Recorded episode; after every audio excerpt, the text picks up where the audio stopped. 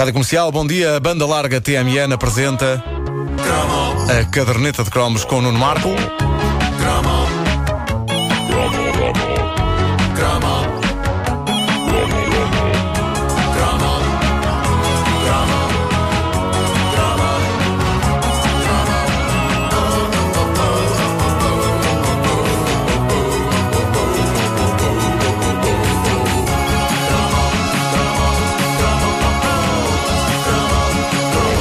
Eu gosto sempre quando um ouvinte atiça a fogueira, que é o processo criativo por trás desta rubrica. Isto é bonita esta imagem. Esta atiça? Ah, atiça.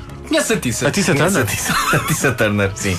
Ah, o Guilherme Alves é um ouvinte nosso que na página de fãs no Facebook da Caderneta de Cromos, mais de 60 mil Já fãs. passaste os 60 mil? Sim. Vai ser loucura.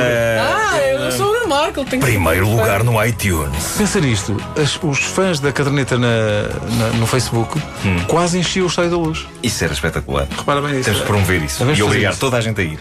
Ah, ele, ele- o Guilherme lança algumas pistas para um cromo sobre as aulas nos anos 80. De facto, há pano para mangas, embora a experiência deva variar bastante conforme as escolas. Uma coisa é certa, e aqui fica o desabafo. Todos os anos, no início do ano letivo, eu via as coisas como um começo do zero.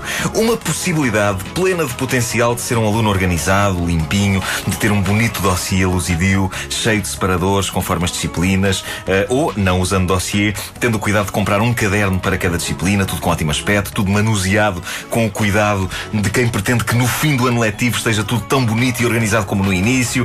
Uma ilusão. Uma ilusão. Passado dois meses eu já tinha os dossiês num caos. O primeiro mês é aquele, se vocês bem se lembram, em que ainda nos damos ao cuidado de usar aquelas argolinhas autocolantes para os furos das Sim, folhas não se rasgarem. Sim, sim, sim, Lembram-se disso? Ao fim de uns tempos. Melhor invenção depois da roda, as argolinhas. Muito bom, muito bom. Uh, depois disso, era uma Muito rebaldaria. hoje em dia. Era uma rebaldaria de folhas rasgadas e dobradas e trocadas. Uh, e nos anos em que eu optava pelos cadernos separados, começava a dar altura a ceder ao vício de encher tudo aquilo de rabiscos e de bonecos. E depois cansava-me levar um caderno separado para cada disciplina e acabava por levar só um e servia para todas. Mas isso, isso não é deprimente. No caso, Ah. deprimente é encher os cadernos, uma vez que não se tem eh, jeito para desenhar, Com encher os cadernos com Dire Straits. Ei! Mas que com as letras ou com o desenho deles? Não, não, com eh, um logotipo que eu próprio inventei. Ei! Espera aí, tu inventaste um logotipo para os Dire Straits? E outros para os Tears for Fears. Ei, epá, eles nunca souberam disto. Ainda bem. Bom, mas eu confesso que esta história de usar um caderno só eh, trazia água no bico. A verdade é que os maus rapazes da minha turma tinham este hábito. Usavam só um caderno para tudo e isso dava-lhes uma aura despreocupada e fixe. Andar com diversos cadernos, imensos, parecia aumentar muito o índice totó de um indivíduo. Sim, sim, se andasses com um, um caderno preto, estilo. todo, todo desfeito, com já, caneta no bolso. Todo ranhoso. Yeah. Mas eh, no meu caso não era verdade porque eu era bastante deprimente tivesse na mão um, dois, quatro, cinquenta ou mil cadernos. Mas se tivesses mil cadernos na mão, poderias fazer furor. Pois podia, podia. Se estivessem todos na mesma pilha. Era e se tivesse um monociclo, eu. Bom, eu nem sabia andar de bicicleta, quanto mais de monociclo. Pá. Bom, ah, há muitos anos que eu não entro numa sala de aula com uma aula a decorrer, por isso não sei se ainda hoje eh, os primeiros minutos são ocupados a preencher o sumário. Era um ritual maravilhoso, É, não é? é, Sumário, sim. dois pontos, correção do TPC. Era quase sempre- Revisões da matéria dada. Quase Continuação sempre- da aula anterior. Continuação da aula anterior, É um também. clássico. Frases míticas, mas eu, eu tenho sempre a ideia da correção do TPC como sendo uma das primeiras eh, coisas, e eu sempre gostei da sigla TPC porque fazia a coisa parecer muito mais interessante do que na verdade era. Essa instituição chamada Trabalho para Casa e que, há que dizer, fez muito bem ao desenvolvimento criativo de muitos miúdos da altura. Não ao nível do trabalho em si, que muitas vezes não era feito, mas precisamente ao nível das desculpas que tínhamos de encontrar para justificar não o termos feito.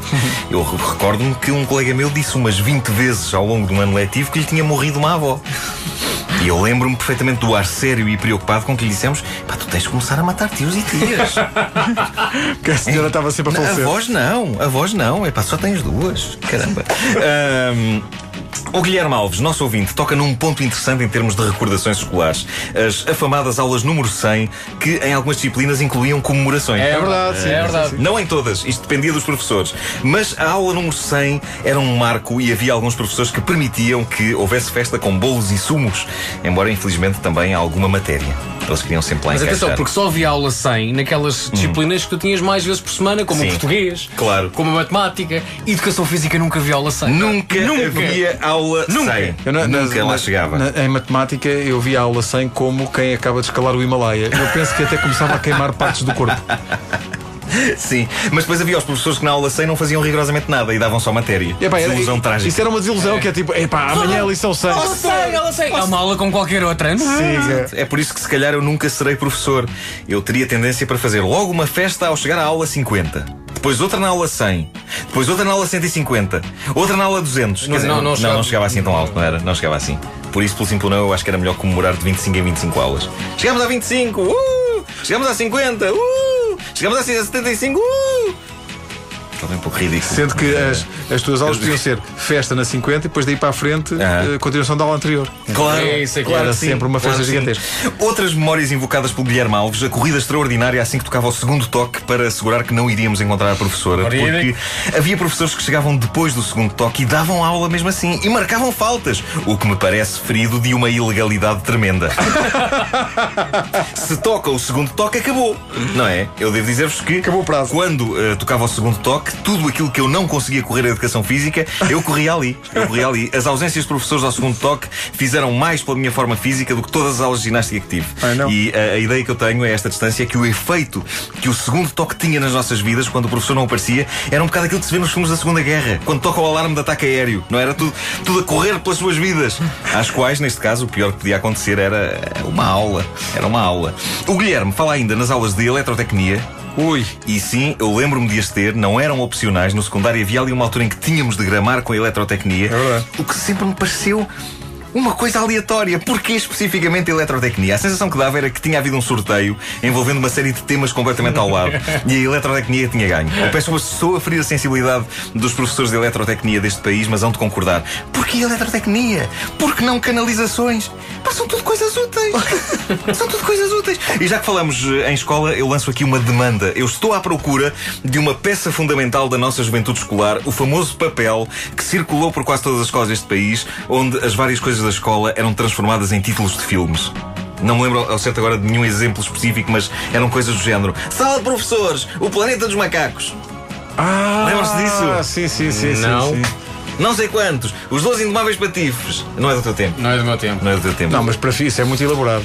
O meu tempo era. Eu- Passava um papelinho por entre Sim. as pessoas todas da turma, Sim. dado assim com muita descrição, e que dizia: Olha discretamente para cima, o apagador está colado no teto. E as pessoas feitas de parvas começavam -se a olhar muito discretamente para cima. Isso também era já. Sim, eu lembro desse Ah, clássico, pá. sim, sim. Mas eu queria esta folha que fazia a descrição humorística de todo o universo escolar. Deixa-me só Associação de dizer- Estudantes, 12 É. patifes. O, ah, No Conselho Diretivo no Liceu do Eiras houve um colega meu ah, que uma vez, assim, pela à socapa, ele investiu imenso naquilo. Então pegou num papel e, sem ninguém ver, foi colar na porta do Conselho Diretivo. E depois chamou-nos, venham ver, ia! E o que é que dizia? Manicômio. E estava mal escrito. Ai, pá. Pá, que mau aspecto. Mas se escreve mal manicômio. Lembro, lembro que eu dava tudo a gozar. Era capaz de ser com ao, E. menos, Manicômio. ao, ao menos escreve isto bem, pá. Bom, quem me enviar este papel ganha um jantar à borla na famosa marisqueira da parede Eduardo das Conquilhas. que por agora, agora, por acaso está em obras. Mas quando deixar de estar, combinamos isso. Se a pessoa entretanto não se esquecer. O que seria uma pena. Ou não. Ou não. Mas existe mesmo, é muito Existe, é bom. Está em obras. Está em obras. A caderneta de cromos com o Nuno Marco, disponível em podcast em radiocomercial.clix.pt e também no iTunes. É de resto o podcast mais popular do iTunes em Portugal, é número 1. Um.